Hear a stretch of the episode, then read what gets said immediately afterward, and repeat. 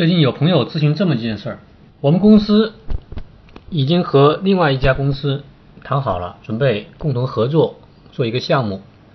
双方准备马上要签订正式的合同，但是我们突然发现，将要签约的这个公司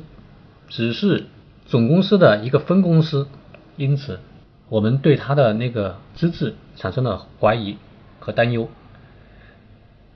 朋友想问的问题是。分公司如果签合同，这个合同是否有效？如果万一对方以后违约了，那么应当由谁来承担这个违约责任？下面我来回答这个问题。分公司是现代公司体制下普遍存在的一种公司组织形式，它是和总公司及本公司对应的一个概念。很多大型企业，它的业务分布于全国各地，在各地从事业务的，往往就是公司所设的分支机构，也就是分公司，而公司本身则称为总公司或者是本公司。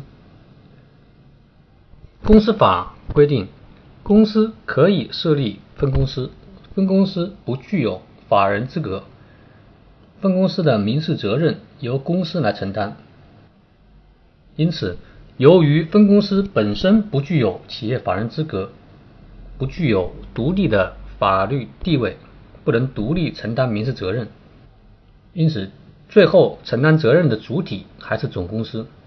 这是第一点。第二点，朋友的问题实际上是分公司在没有获得总公司授权的情况下，与其他人签订合同，这个合同是否有效？因为分公司，它虽然没有独立的法人资格，但是它也是依法登立、登记设立的经营机构。分公司在工商局也有注册的，它具有在经营范围内独立缔约的能力，而且分公司也可以作为民事诉讼的当事人，具有诉讼主体的资格，